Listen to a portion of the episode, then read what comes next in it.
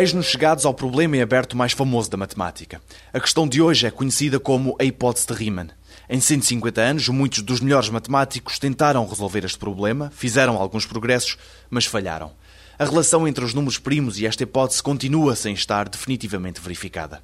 Apesar disso, é quase consensual que a hipótese está correta. Aliás, como ouviremos dizer Gustavo Granja, professor de matemática no Instituto Superior Técnico, esta hipótese está comprovada para os primeiros 10 milhões de milhões de zeros. Mas isso não chega. Não é claro do enunciado, mas isto é uma pergunta verdadeiramente básica, o que a torna muito apelativa, porque diz respeito aos números primos, à distribuição dos números primos. Um número é primo se é divisível apenas por ele próprio e por um.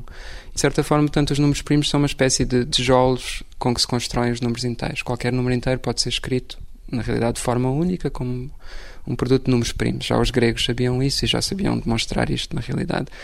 A razão por que esta pergunta é tão importante, bem, há várias, mas talvez a, razão mais elementar é porque o próprio Riemann, quando fez esta pergunta, tinha descoberto uma fórmula para contar quantos números primos é que há que envolvia os tais zeros da função zeta de Riemann. Digamos, nos primeiros, no primeiro milhão de números, quantos é que são primos? É mais contar nesse aspecto, porque a gente sabe que eles vão ser infinitos. Também já os gregos sabiam isso. Uhum.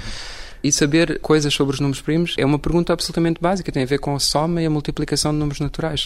É a coisa mais básica que se pode perguntar em matemática. Quase toda a gente acredita que a resposta a esta pergunta é sim, que a hipótese de Riemann é válida, e uma das razões por que as pessoas acreditam isso é que é possível testar num computador até um certo ponto se a hipótese é válida ou não. É possível ordenar os tais zeros da função zeta, começar com o primeiro, o segundo, o terceiro, etc., e ver se são todos desta forma ou não. E isso já foi feito para os primeiros 10 milhões de milhões de zeros. Portanto, e é verdade. E isto à partida parece, eh, aliás, eu já ouvi um físico dizer isto uma vez, que para ele eh, isto era verdade para os primeiros 10 milhões de milhões de zeros e, portanto, era obviamente verdade.